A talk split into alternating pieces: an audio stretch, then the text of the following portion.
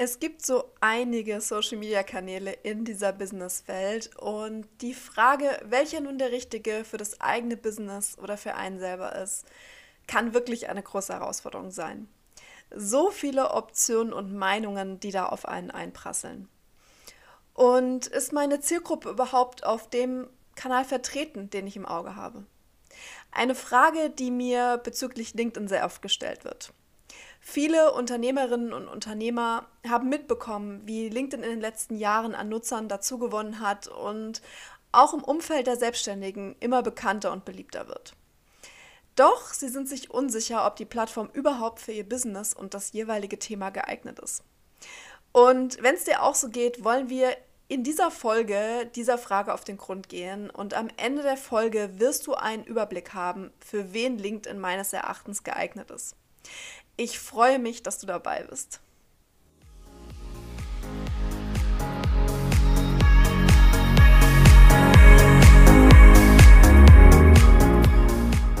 Herzlich willkommen zu einer neuen Folge von LinkedIn Flow, deinem Podcast für mehr Sichtbarkeit, Strategie und Leichtigkeit auf LinkedIn. Ich bin Janine, LinkedIn-Mentorin mit Herz und ich unterstütze Unternehmerinnen und Unternehmer, aber auch Firmen dabei, auf LinkedIn nachhaltig sichtbar zu werden. Doch es geht nicht nur um Strategie und Sichtbarkeit, sondern auch darum, wie du LinkedIn mit Leichtigkeit nutzen und in dein Business integrieren kannst. Im Podcast erwarten dich wöchentlich spannende LinkedIn-Tipps und Impulse, die du direkt umsetzen kannst. Also lass uns jetzt loslegen.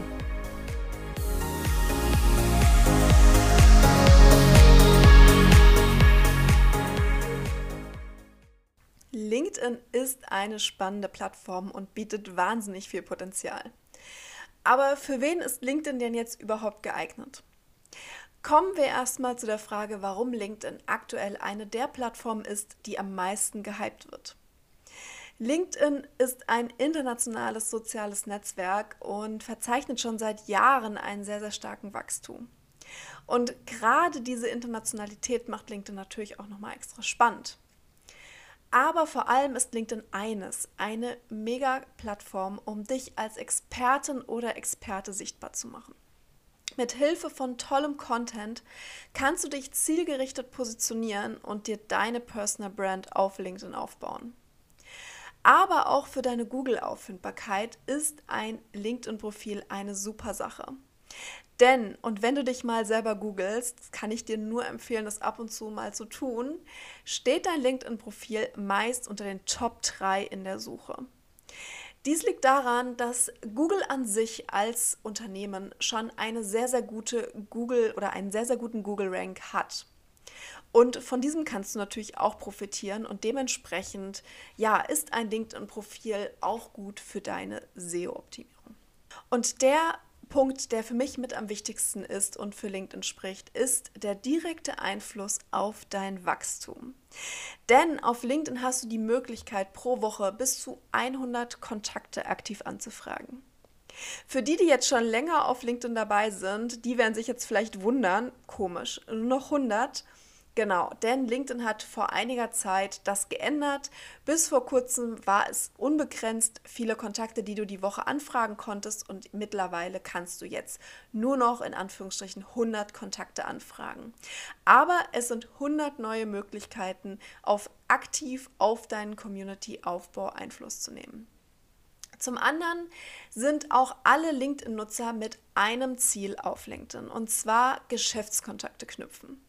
Das bedeutet für dich, dass das Mindset ein anderes ist, wie beispielsweise auf Instagram oder Facebook. Und das bietet dir die Chance, tolle Kontakte für dein Business kennenzulernen, aber natürlich auch potenzielle Kunden. Und natürlich sind auch alle großen Entscheider der wichtigsten Konzerne und Unternehmen auf LinkedIn. Und nicht umsonst ist LinkedIn das Top-Netzwerk für Lead-Generierung. Doch du kannst nicht nur gezielt nach deinen Wunschkunden suchen, sondern diese können dich auch selber finden. Und dafür ist es wichtig, ein starkes LinkedIn-Profil zu haben, welches auf deine Zielgruppe optimiert ist. Und dein LinkedIn-Profil sollte natürlich alle wichtigen Informationen über dich beinhalten.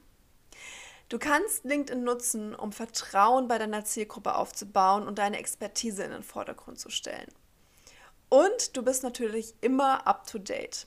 Denn viele teilen mittlerweile Branchen-News, neue Trends oder auch sonstige Themen auf LinkedIn und nutzen dies auch als News-Kanal.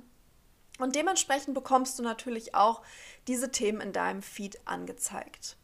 Und somit weißt du immer, was in deinem Business-Umfeld gerade passiert und worüber deine Zielgruppe spricht. Doch nun kommen wir mal zu der Frage, ist meine Zielgruppe überhaupt auf LinkedIn?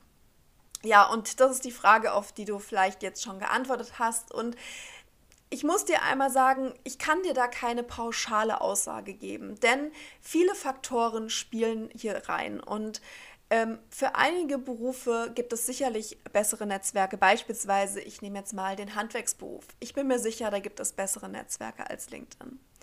Aber LinkedIn verzeichnet gerade auch bei den Selbstständigen mittlerweile einen absoluten Boom in den letzten Jahren. Und das liegt vor allen Dingen auch an den Möglichkeiten, die LinkedIn bietet, die ich bereits erwähnt habe, aber natürlich auch an den tollen Wachstumsmöglichkeiten.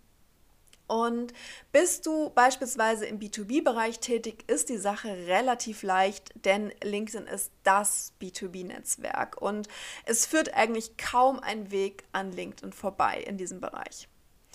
Im B2B, B2C-Bereich, das heißt Business-to-Customer-Bereich, also Personen, die sich direkt auch an die Kunden richten, zweifeln viele noch, ob LinkedIn wirklich relevant ist oder nicht. Und viele zweifeln aber nicht nur wegen der passenden Zielgruppe, sondern auch wegen vieler Glaubenssätze bzw. Irrtümer über LinkedIn, die sich so hartnäckig halten. Welche das sind und wie mein Standpunkt dazu ist, das erfährst du in der nächsten Folge, die du bereits auch hier im Podcast findest. Und für Freelancer wird LinkedIn beispielsweise immer interessanter, denn neben den Möglichkeiten, die du bereits im LinkedIn-Profil hast, plant LinkedIn zudem in den nächsten Monaten einen Marktplatz für Freelancer aufzubauen. Auf diesem Marktplatz ist die Idee, dass Unternehmen direkt über LinkedIn Freelancer suchen können und auch Freelancer dort die Möglichkeit haben, ihre Dienstleistungen aktiv anzubieten. Und so wie ich das gelesen habe, soll es auch eine Bezahlfunktion geben, die in LinkedIn integriert ist. Das heißt, du kannst praktisch deine komplette Bezahlung mit den Unternehmen auch direkt über LinkedIn abwickeln. Und dies ist meines Erachtens eine tolle Möglichkeit und ein weiterer Grund, auf LinkedIn loszulegen, gerade wenn du auch als Freelancer unterwegs bist.